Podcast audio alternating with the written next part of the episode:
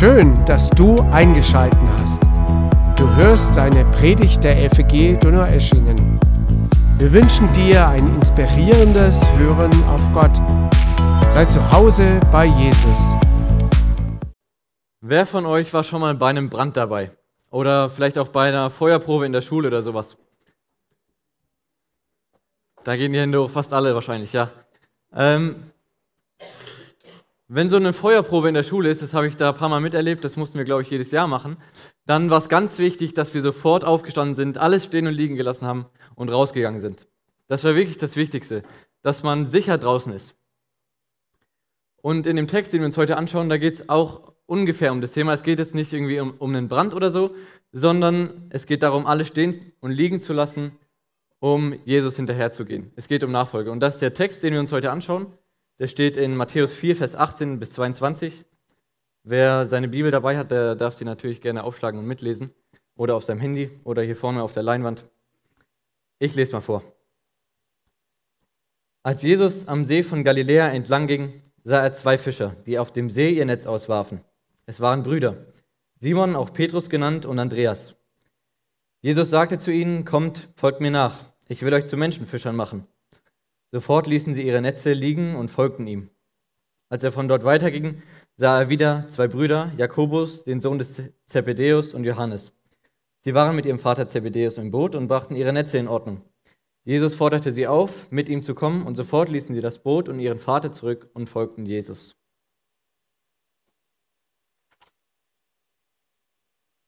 Ich habe drei Punkte, die wir uns heute während der Predigt mal ein bisschen anschauen wollen, ähm, aus dem Text rausgearbeitet. Hier vorne seht ihr, der erste Punkt, Nachfolge ohne Voraussetzungen. Zweiter Punkt, Nachfolge ohne Rücksicht auf Verluste. Und drittens, Nachfolge, weil er es wert ist. Jesus ging also am See Genezareth entlang. In den Kapiteln davor, da lesen wir, dass Jesus kurz vorher in der Wüste vom Teufel versucht wurde und kurz davor wurde er auch getauft. Und dann ist er nach Kafana umgezogen. Das ist auch eine Stadt, die dort am See lag. Und von dort aus, da ging er los und fing an zu predigen. Er war also so eine Art Wanderprediger könnte man sagen, und ist da von Stadt zu Stadt gezogen und hat äh, seine Lehren verkündet und ähm, berühmt gemacht. Und auf so einer Wanderpredigertour, da äh, spielt sich die Geschichte ab, die wir in diesem Text heute lesen. Äh, ich will nochmal die ersten Verse lesen, die für den ersten Punkt da sind. Als Jesus am See von Galiläa entlang ging, sah er zwei Fischer, die auf dem See ihr Netz auswarfen. Es waren Brüder, Simon auch Petrus genannt und Andreas. Jesus sagte zu ihnen, kommt, folgt mir nach, ich will euch zu Menschenfischern machen. Und zwei Verse später, dann geht's weiter. Als er von dort weiterging, sah er wieder zwei Brüder, Jakobus, den Sohn des Zebedeus, und Johannes. Sie waren mit ihrem Vater Zebedeus im Boot und brachten ihre Netze in Ordnung. Jesus forderte sie auf, mit ihm zu kommen. Sehr gut. Da sind also vier Fischer, die gerade ihre Arbeit machen. Ähm, Petrus und Andreas, die waren auch auf dem See und haben noch Fische gefangen. Die anderen, die beiden, die anderen beiden, die waren schon äh, fertig mit Fische fangen und haben schon ihre Netze gepflegt. Wir müssen wissen, wenn wir an Fischer denken, das waren jetzt nicht irgendwie besondere Leute, die ein besonderes Ansehen hatten äh, in der Gesellschaft. Die hatten wahrscheinlich auch keine gute Bildung. Meistens haben die einfach nur den Beruf von ihrem Vater übernommen und äh, waren mit ihm von klein auf mit auf dem See und haben Fische gefangen und haben die danach wieder verkauft. Und dann passiert was, was wahrscheinlich nicht jeden Tag bei einem Fischer passiert. Da kommt Jesus und äh, zu ihnen an den Arbeitsplatz und sagt, kommt mit, ihr, ihr, sollt mir nachfolgen. Der will sie also rekrutieren ähm, und will sie anheuern.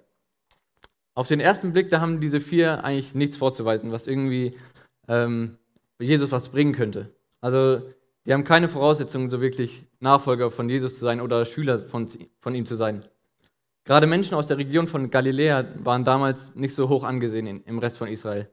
Ähm, man hat zu Galiläa auch das Gebiet der Heiden genannt, äh, weil dort entstand so ein Mischvolk aus Samarien und den übrig gebliebenen Israeliten, die nicht ins Exil gekommen sind.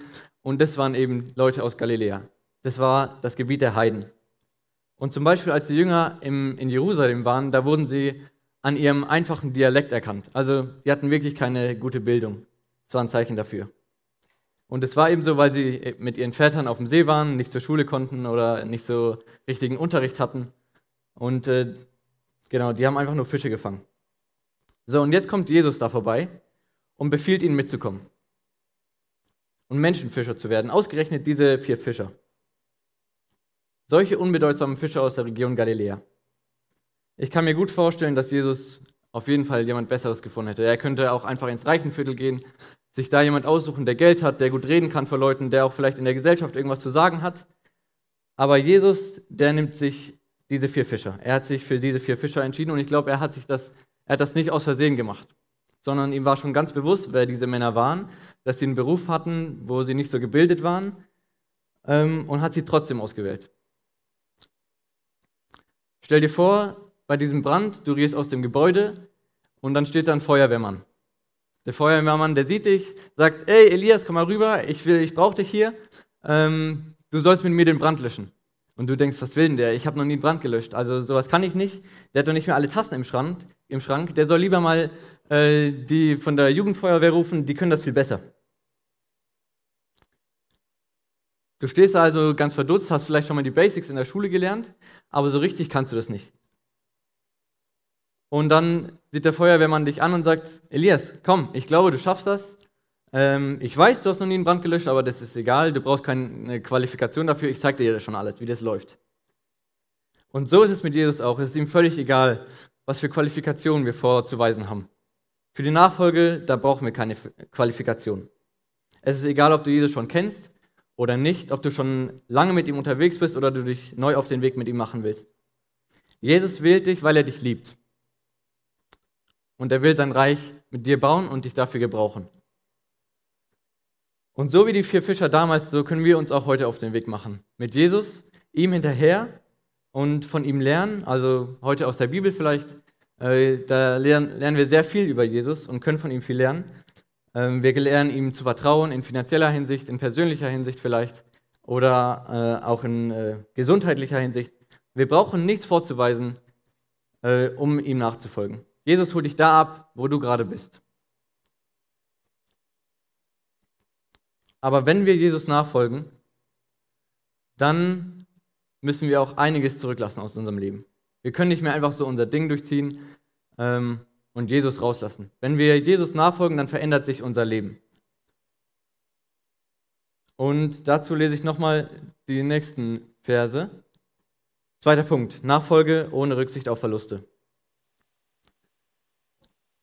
Sofort ließen sie ihre Netze liegen und folgten ihm. Und dann später bei Johannes und Jakobus, und sofort ließen sie das Boot und ihren Vater zurück und folgten Jesus. Folge mir nach, ohne Rücksicht auf Verluste. Die Reaktion, die ist schon ziemlich krass. Das war nicht einfach mal so eine Entscheidung, die man gerade mal so getroffen hat. Ähm, die lassen einfach ihre Netze und ihren Vater zurück. Und ich denke, die haben noch viel mehr zurückgelassen. Ihre Familie, ihr Haus, alles, was sie sich da aufgebaut haben, alles, was ihnen Sicherheit gegeben hat, dort in Galiläa. Und sie lassen alles zurück und sind Jesus gefolgt und haben ihn beobachtet und von ihm gelernt. Das war damals auch ein bisschen typisch so Rabbis, zu denen kamen einfach Schüler dazu und ähm, wollten von ihnen lernen, haben die beobachtet, was sie so den ganzen Tag machen und wollten das dann auch kopieren. Und so war das auch ungefähr mit Jesus, nur hat Jesus sich seine Schüler ausgesucht und wusste genau, dass es Fischer waren.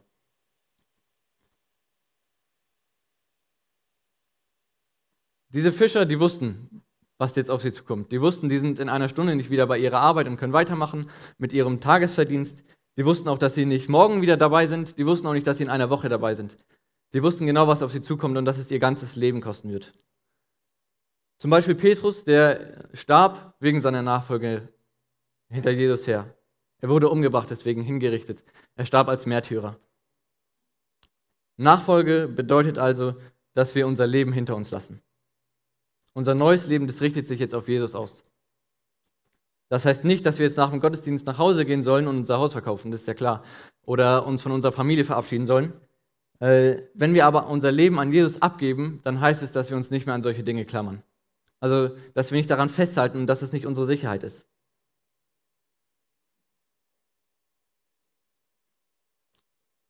Und wenn Jesus dann sagt, folgt mir nach, oder er sagt, verkauf jetzt dein Haus, ich habe was anderes mit dir vor, oder verabschiede dich von deiner Familie, du wirst sie jetzt vielleicht ein Jahr nicht mehr sehen, dann heißt das, dass ich das mache. Ich gebe alles an Jesus ab, mein ganzes Leben. Was er damit macht, das ist seine Sache.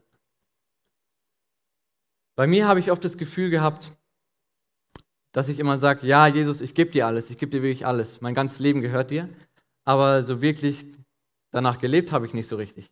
Also, ich hatte trotzdem noch diese eine Sünde, die ich schon jahrelang kenne und die ich immer wieder tue, obwohl mein Leben Jesus gehört. Und ich weiß eigentlich vielleicht, dass Gott mich hier in der Gemeinde gebrauchen will, aber ich will keine neue Herausforderung annehmen. Ja, und Jesus hat mir vielleicht meinen Beruf gegeben und mich hierhin berufen, aber das Thema Glaube ist an meinem Arbeitsplatz nicht so richtig erwünscht. Da werde ich dumm angeguckt. Oder ich will mich eigentlich jeden Tag auf Jesus ausrichten, aber es kommen immer Sachen dazwischen, die mich von meiner stillen Zeit abhalten. Und ich sage dir eins, es werden harte Zeiten kommen und es werden Herausforderungen kommen und du wirst dich wahrscheinlich auch fragen, ob das die richtige Entscheidung war, Jesus nachzufolgen. Und ich will dir sagen, es ist es, ist es wert. Es ist wirklich wert, Jesus nachzufolgen. Und das ist auch der letzte Punkt der Predigt. Nachfolge, weil er es wert ist. Ich habe mich gefragt, wie die Jünger sich so schnell dafür entscheiden konnten, Jesus nachzufolgen. Das äh, war ja, wie wir gesagt haben, nicht einfach so eine Entscheidung, die man schnell mal getroffen hat. Woher wussten sie, dass sie Jesus einfach vertrauen konnten, ihr ganzes Leben? Was hatte dieser Mann an sich, dass sie ihm einfach hinterhergegangen sind? War dieser Wanderprediger, der da von Stadt zu Stadt zog, es wirklich wert, dass sie ihm nachgefolgt sind? Und dazu möchte ich einen kleinen Abschnitt aus Johannes Kapitel 1 lesen, ab Vers 29. Ähm, der zeigt ein bisschen die Situation der Jünger. Am nächsten Tag kam Jesus zu Johannes. Als dieser ihn kommen sah, rief er, Seht, hier ist das Opferlamm Gottes, das die Sünde der ganzen Welt wegnimmt. Er ist es, von dem ich sagte, nach mir kommt einer, der größer ist als ich. Denn er war schon vor mir da. Auch ich kannte ihn nicht, aber weil Israel erkennen soll, wer er ist, bin ich gekommen und taufe mit Wasser. Weiter bezeugte Johannes, ich sah den Geist Gottes wie eine Taube vom Himmel herabkommen und auf ihm bleiben. Ich kannte ihn bis dahin nicht, aber der, der mich gesandt hat und mir den Auftrag gegeben hat, mit Wasser zu taufen, hat zu mir gesagt, der, auf den, den, auf den du den Geist herabkommen siehst, auf dem er bleiben wird, der ist es, der mit dem Heiligen Geist tauft. Das habe ich nun mit meinen eigenen Augen gesehen. Und darum bezeuge ich, dass dieser Mann der Sohn Gottes ist. Am nächsten Tag stand Johannes wieder am gleichen Ort. Zwei seiner Jünger waren bei ihm. Da ging Jesus vorüber. Johannes blickte ihn an und sagte, Seht, dieser ist das Opferlamm Gottes. Als die beiden Jünger das hörten, folgten sie Jesus. Jesus wandte sich um und sah, dass sie ihm folgten. Was sucht ihr? fragte er. Rabbi, erwiderten sie, wo wohnst du? Jesus antwortete, Kommt mit, dann werdet ihr es sehen. Da gingen die beiden Männer mit ihm. Es war etwa vier Uhr nachmittags. Einer der beiden Männer, die Jesus gefolgt waren, weil sie gehört hatten, was, Jesus, äh, was Johannes über ihn gesagt hatte, war Andreas, der Bruder von Simon Petrus. Andreas sah kurz darauf seinen Bruder Simon. Wir haben den Messias gefunden, berichtete er ihm. Die Jünger, die wussten also genau, dass Jesus der Messias ist. Dass es der Mann ist, auf den Israel schon Jahrhunderte wartete. Und dass es sich lohnen wird, ihm nachzufolgen, weil sie wussten, er ist der Messias. Die Jünger wussten, dass Jesus es wert war. Und ich möchte uns fragen, ob wir das auch wissen. Wissen wir, dass Jesus es wert ist? Wissen wir, was er für uns gemacht hat? Er hat in seinem Leben nicht nur Jünger berufen äh, oder war als Wanderprediger unterwegs, er hat noch ein paar andere Sachen gemacht. Die vier wussten, für was der Messias kam. Sie haben es damals in ihrer heiligen Schrift gelesen, zum Beispiel in den Propheten, die haben sehr, sehr viel über Jesus geschrieben und haben über ihn vorausgesagt. Ähm, und zum Beispiel Jesaja. Jesaja hat äh, ungefähr 700 Jahre vor Christus gelebt. Und der hat schon über Jesus geschrieben. Und was er so geschrieben hat, da will ich auch nochmal einen kleinen Teil vorlesen. Keine Sorge, das ist der letzte Text für heute, den ich aus der Bibel vorlese. Äh, aber ich finde den Text einfach so super und der bringt es einfach gut auf den Punkt, was die Jünger von Jesus gehalten haben. Ich lese ab Jesaja 53 ab Vers 4. Jedoch unsere Leiden, er hat sie getragen und unseren Schmerz, er hat sie auf sich geladen. Wir aber, wir hielten ihn für bestraft von Gott geschlagen und niedergebeugt. Doch er war durchbohrt um unserer Vergehen willen, zerschlagen um unserer Sünde willen. Die Strafe lag auf ihm, zu unserem Frieden, und durch seine Striemen ist uns Heilung geworden. Wir alle irrten umher wie Schafe, wir wandten uns jeder auf seinen eigenen Weg. Aber der Herr ließ ihn treffen, unser aller Schuld.